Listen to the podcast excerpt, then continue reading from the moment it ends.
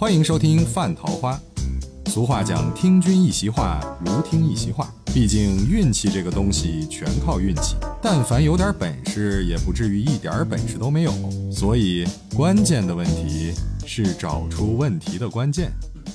所以人生的经历很重要。我老说，没有什么经验可以拿来去去分享、复制，经验本身复制不了。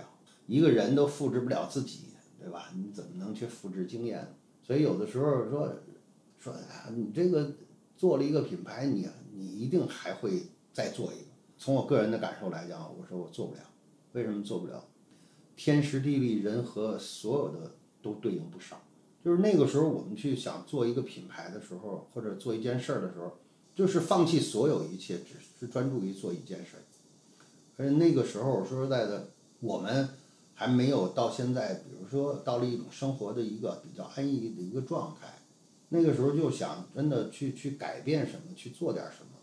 但是，如果你要是说从创业的角度来讲，你没有一个置之死地而后生的这么一个心态。就像说不成功则成仁的心态，我觉得老想着，哎呀，没事儿，做不成，做不成，还有别的事儿，或者做不成这件事儿也无所谓。还有呢，就是说，比如说年轻人做点什么事儿，家里头，哎，父母啊，长辈一看，哎呀，太苦了，算了吧，放弃吧。你自己也一泄气，那基本上这事儿就完蛋。嗯，这是十之八九。你要是有时候现在这么多年轻人，说实在的，就就也没有什么太好的工作，现在。这个失业率也比较高，得了，不行，家里人凑钱，你开饭馆吧，准完，对吧？准完，开一饭馆，哎，家里七拼八凑凑点钱。嗯，有时候我我就老劝我说，你真的别把你们父母的钱都糟践了。嗯，对，你干不了，就是你这种心态，你干不了。除非这个钱，说实在的，你说了，跟家人说，我我不管怎么样，反正就是这最后一笔投资，干不成，干不成，我就。哎，哪怕说实在的，我就不管干什么工作，我扫大街去，怎么都行，对吧？我都要把这欠的这钱还上。对。我记得那时候我最早开小门那店的时候，那时候确实也借了一些钱。当时跟家里人说：“我说放心，这个钱我一定还上，还不成我就翻回头我出去打工炒菜去，我就不干了，不干买卖了。”其实你要要有这个心态，我就天天说实在的，早上起来一大早天没亮采购去了。回来加工，加工完了弄，弄完了以后客人又多，又得迎来送往，然后晚上真的，一折腾，哎，最后完了十二点一点了，早上起来可能五点又起来了。我记得那时候我睡的最多的不是床，是洗浴中心的沙发。那九十年代的时候，那个北京啊，洗浴中心泛滥特别多。一个是确实泡个澡解乏，泡个热水澡；二一个呢，哎，做个足疗也。那时候二十八块钱，好像住宿还还有一足疗，就是休息大厅的沙发。对，就休息大厅，哎，在那儿歪一会儿一靠，睡得可香了。对，因为你累嘛，对吧？你累了，说实在的，我老说你累了站着都能睡着，就其实真是这样。就是你累了，然后你每天你，因为你第二天你那是挣钱的营生啊，你不能不去啊，对吧？你早上起来你不去大钟寺采购去，那你卖啥，对吧？所以一大早你就起来到那儿，你为了能 买一些好的东西，每样东西还得精挑细选，所以是勤哈。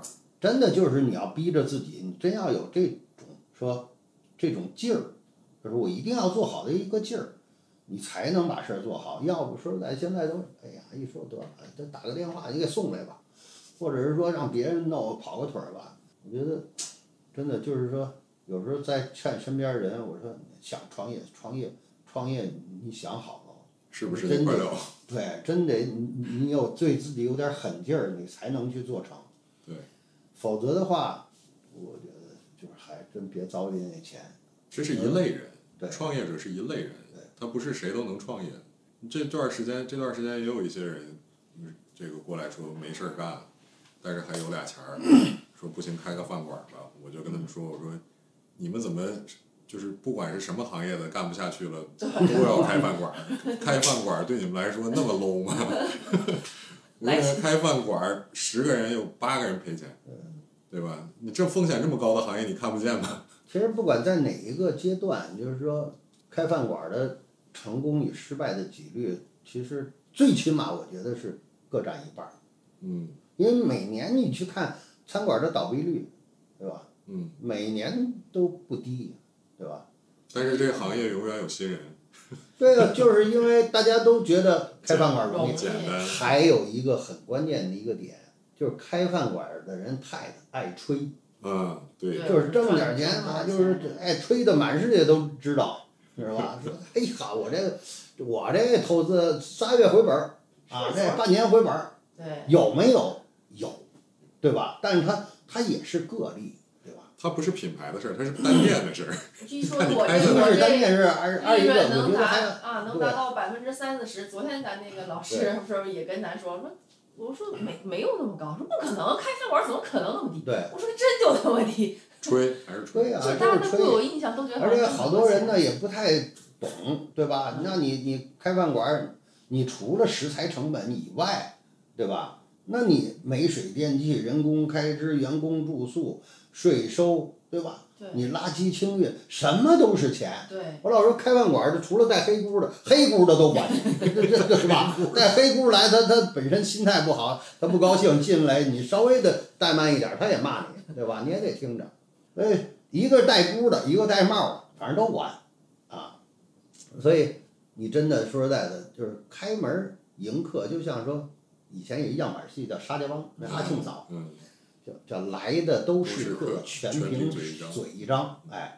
人一走茶就凉。对，其实说实在的，那我们比如说要想客人有好评，有回头客，那你是不是真得有点阿庆嫂的精神？就是最起码来讲，你要哎见见什么人说什么话，对吧？这叫看人下菜碟儿。那你有时候见着一些达官贵人，说实在的，你你得接得上话儿。对，也得有点知识，有点文化才行，有点底蕴。就像说北京出租车这这嗯司机都懂政治，对，对吧？都是政协委员。就是能聊，就是哎，就是最起码你跟谁都能说得上话，就是见人说人话，见鬼说鬼话。各行各业的科儿都能唠两句。对你勤行嘛，你干的就这行，那时候一说听点什么小道消息，你不得去饭馆儿、茶馆儿，对吧？你以前对对对对人一老话剧茶馆儿，对，吧？莫谈国 事。哎呀，这行儿不容易，所以就是想好，想好了干，别跟别人商量，就干就行了。对，但是如果想好了别干，也就果断点儿，别犹豫，就别干这个。头三脚进去以后，你就大概知道你到底是不是这块材料了。其实论证这个事儿，我觉得大部分人的心态就不自信的心态，就是想论证一下我这事儿我能不能干，而不是说这事儿能不能干。所以大家一听，大家也都聪明嘛，一听说你问的是你还是问的是事儿，问的是你，可以努力投钱。你要问的是事儿，哎，这事儿不行，但你行。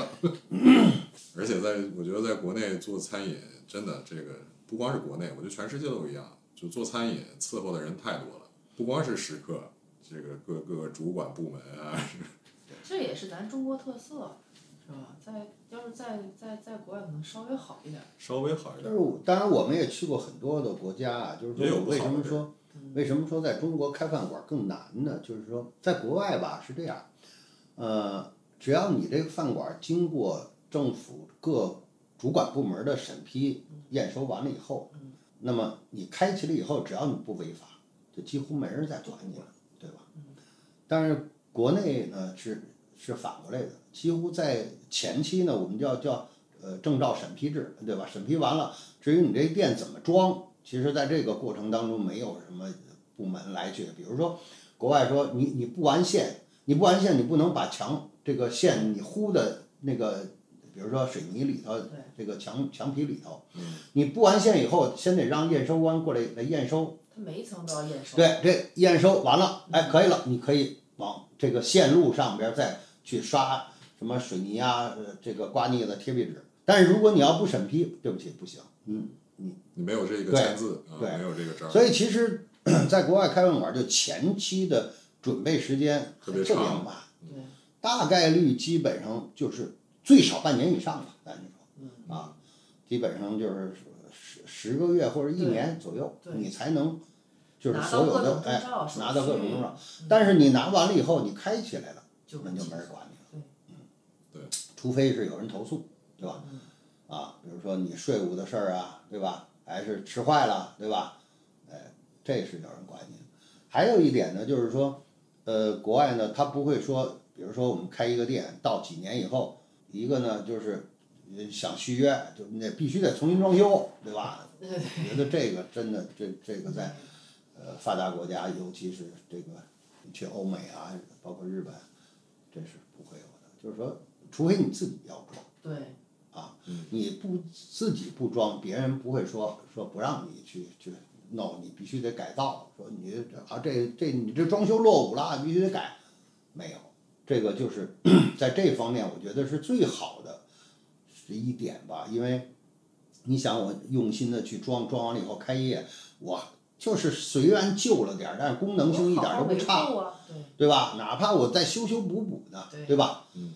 但是我跟使用没关系，因为你减少就是你资源的二次投入嘛。对啊，现在可是在国内好，你想不想在，比如说我租赁一个商场、一个门脸儿，啊，一个店，如果你要是说一般来讲，我们都是呃三年五年，对吧？有的是三三加二，对吧？或者一一次签五年有一个递增，但是它都会让你就是比如说到下一个租赁期了，你说我这生生意还行，对吧？我下一个租赁期，哎，我是不是接着再干？那你肯定得装修，你不装说实在不行。再有呢，就是商场还有一点儿，哪怕你不干了，恢复拆了，恢复成原来人家租你那个，就这这白四白的四百落地儿那个四百落地，哎，都不是四百落地吧，就是就是基础的那个那个那种状态恢复原貌。啊。那说实在的，我们为什么每年产生这么多的建筑垃圾？也不就是这饭馆儿是也是一一大贡献值啊。就这种霸王条款，对，这这这这没人在行业里边呼吁呼吁啊，就这种霸王条款。我们开饭馆儿的人声音太弱呀，嗯对吧？你看还有一个就是在国外一般来讲租期都很长，长，很长，对它是鼓励你一个长久性的经营。嗯，所以我们去看说日本为什么有那么多的百年老店？你去过多少次？你每年都去，包括比如说我这疫情这三年多没去，对吧？然后前一段时间去的，去了以后你去看，哎，它还是那种还那样对，就是你想去吃那个饭馆，它还在。虽然可能真的就是家具又又带了点白茬儿，但是呢，它真的跟使用没有什么关系，对吧？而且你还会觉得，哎，它增加了点厚重感，对吧？岁月的沉淀感，我觉得这真的挺好的。可能也是我们这些年商业地产，就是我们干啥都容易很快把它干成饱和，甚至干成干成过饱和嘛。一个小小的可能一百来万人口的城市，也有五个大商场、十个大商场，这商场之间的竞争就变得很激烈。你不变，他变，你就完蛋。我记得一几年一一二年吧，那时候搞了一个，就是连锁经营协会搞了一个就是商业综合体一个论坛，后来就说说未来呃国内的商业综合体大概要达到七八千万七八千家商业综合体，大型的啊国内七八千个商场，啊大型商场，后来说哇那么多商场不会倒闭了吗？啊，然后呃当时的餐饮的占比在商业综合体里头最多占到百分之十五，现现在有的现在都到百有多的有到最起码七八十的。是最起码是一半一半儿，对，商业综合体在就是餐饮占比，嗯，所以你就看它的变化有多大，对吧？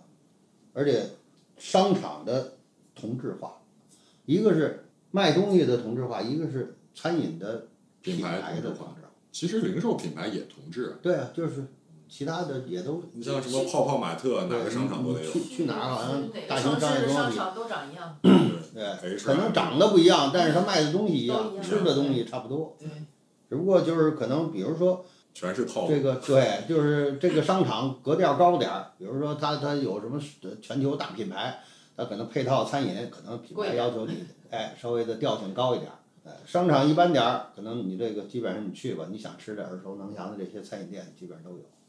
所以这些套路逼着人们内卷。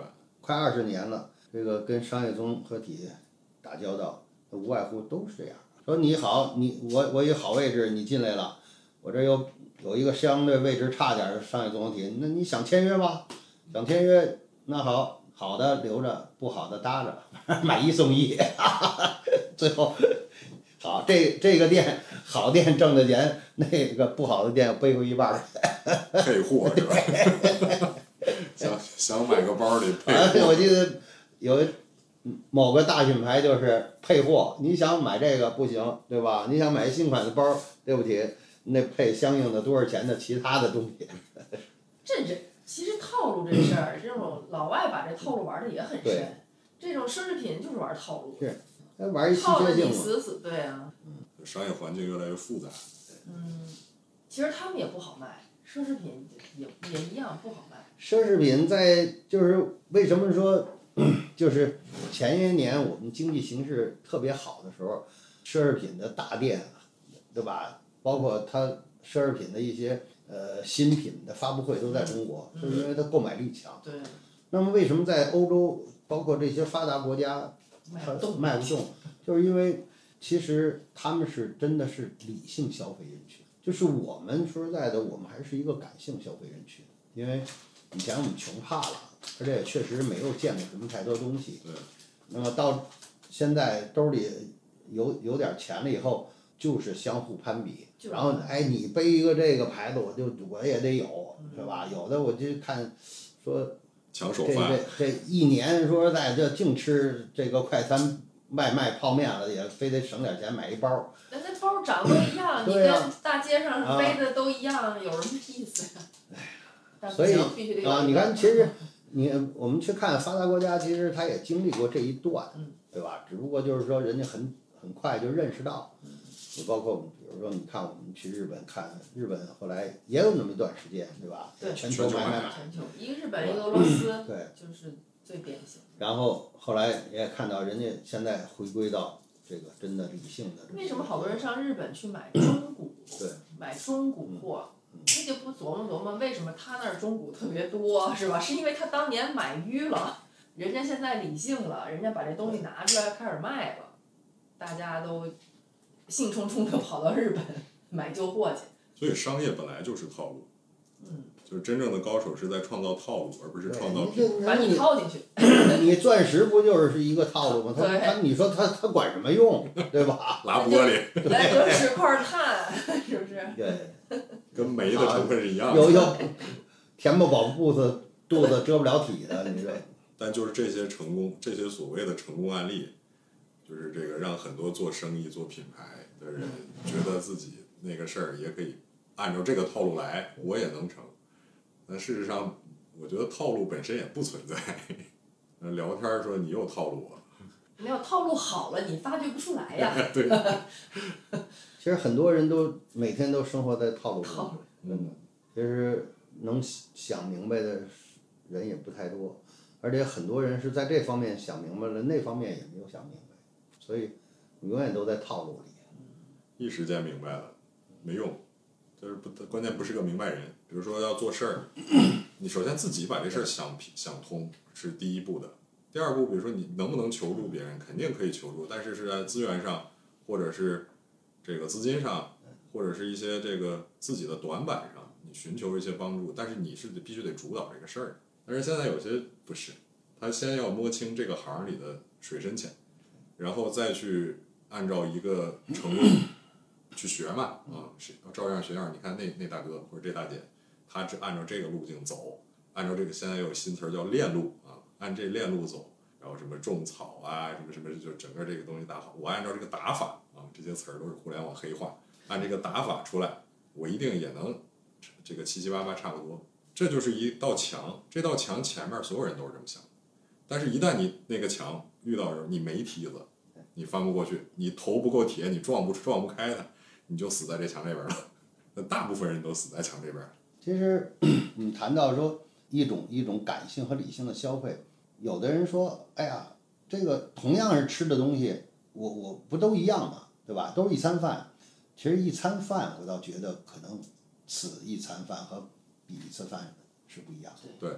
对吧？你我们说好食材好味道，你没有好食材，对吧？那你真的你可能也就是个国服。还有呢，就比如说像有一些功能性的东西，打个比方说，就买辆汽车，你这个汽车说实在你带空调，对吧？带安全的所有的这个配置，那就是比你一个就是普通的一个车，对要强要要，要强，对吧？对，当然就是说，你买人摩托车，你为什么说摩托车可能从从从几千几万到几十万？那它为什么能只有这个价格？就是因为它确实是功能性上匹配。越贵越理性。对，它还不像说买一包，这它跟功能没关系，没关系对吧？我花十块钱、一百块钱，一越小的对包越贵，没功能。所以它有些东西你还是要去去讲究一下，对吧？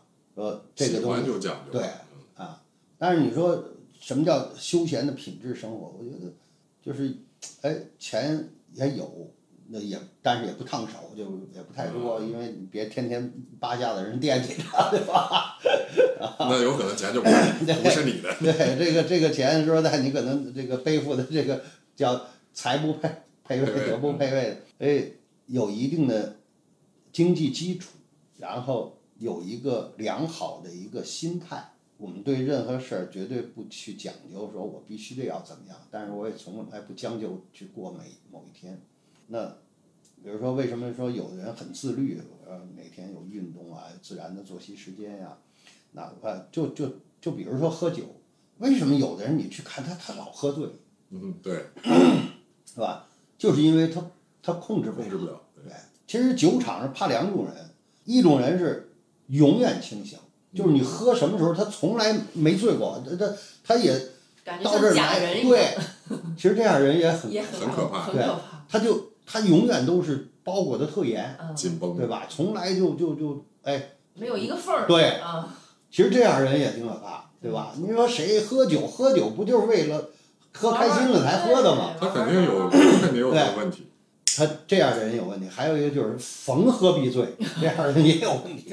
就 是你说谁没没喝多过，喝多过，但是喝多了，只要是哎不说胡话，不做出格的事儿，对对吧？开开心心，大家一热闹。玩玩闹闹就完事儿了呗。那有的人说，那为什么说一喝酒打起来了、吵架了，就是因为没控制好自己，被被酒拿住了。其实你说钱是为人服务的，人不能被钱被钱拿住是一样的。对就喝完酒就是这个丑态百态，或者叫人间百态，就都显现出来。其实人间百态是可以的，嗯对吧？别都丑态百出，那就麻烦对 有的时候其实喝酒的人，尤其是有喝多的时候，你你这人不能太清楚，就是你太清楚了，你就会觉得他就是笑话，对吧？必须得大家都喝多了，你哎不能有清醒的，第二天还帮我回忆，太烦了，你这人。哎，这这个让我想到一个点哈、就是万许有这桌上有一个人开始有喝多迹象的时候，就自己赶紧灌自己两杯。最怕的是什么，哎，昨儿你怎昨么儿你怎么怎么着？好，你这这啊，这个给你复盘哎是吧对，好家给伙，他掐死？给他掐死。是第二天早上谁给我复盘，我谁绝交。所以做事儿是做事儿，但是成功是其实不是你这件事情成不成功，是这个人本身你你积累。具备不具备成功的基础要素？还有就是您刚才说的，就是每一件小事儿，我对自己的要求都不放松。然后，但是就比如说您讲又讲喝酒，喝酒其实喝多了，这个哭哭闹闹啊，说说笑笑，其实是今就是白天或者你工作上的、生活上的一些压力的一些 排解。哎，对对对，每个人都一样，每个人都一样。喝酒这也可以聊几期。大城市不是是是个年轻人就有病，就是你到晚上喝点酒放松一下，其实是一种精神压力的一些一些疏解。但是您讲的那个就是，我们去无，与其说去盯着一件事儿它成与不成，你天天盯着它，你压力越来越大，越来越精神内耗。如果你就你想，比如说您说我，你别看我岁数大，但我已经忘了年龄，我要去考个摩托车本儿。别人可能不理解，但是我们就把它做了。然后包括承诺人的事情，一点一点的积累。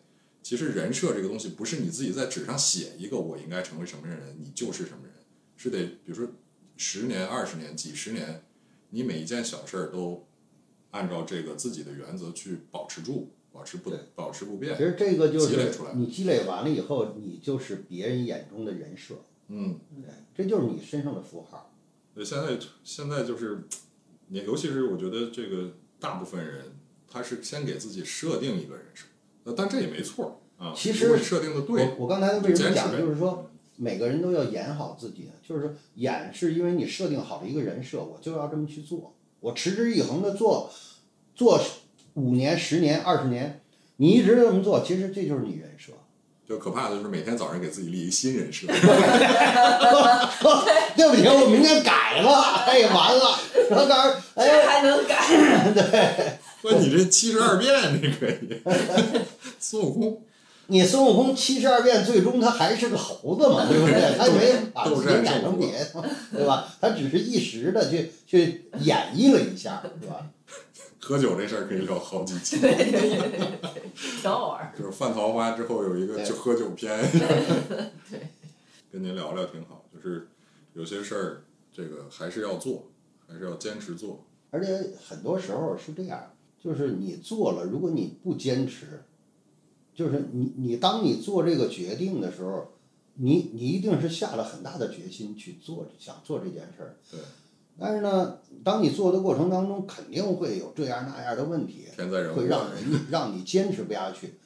但是如果你要是一遇到困难，你你就又改变了，那你永远也做不好。对你就可以在过做的过程之中，不断的去调整你的策略、能量输出，然后你的节奏。但是不是说一遇到困难就把这个开关儿就关死，我转我我向后转了，嗯，这不行。就是遇到困难你绕过去也行，对对吧？你跨过去也行，你把它打碎了也可以。其方法实我我觉得就是有有一句话吧，就放在不同的人上应该去去去理解，就是很多人说今日事今日毕，就是对其实从我的角度来讲，我这么多年我倒觉得你分什么事儿，对，说当这件事儿是你自己能掌控的时候，比如说我今天我要走路走多少米，对吧？走多少公里，或者我这个要要今天，比如说我要学会一个，就就是学唱一首歌，我觉得很简单，就就是我能自己掌握的。那好，你你今天你可以今日事今日毕。对。但是如果这个事儿是合作，是合作，是围绕社会其他的人和资源的，那说实在的，你还真得不能说你，比如说这个事儿，就是我就是跟你一块儿来合作这个事儿，我就必须得让你今天配合着我把这件事儿做完。其实我觉得这就是强人所难，对，没有必须，对没有必须，也没因为有应该。你这种必须只能针对你自己，对，这种必须绝对不能说你把你的想法去强加给其他人和事儿。偶尔偶尔为之可以，但是遇事就强加别人，这个不行。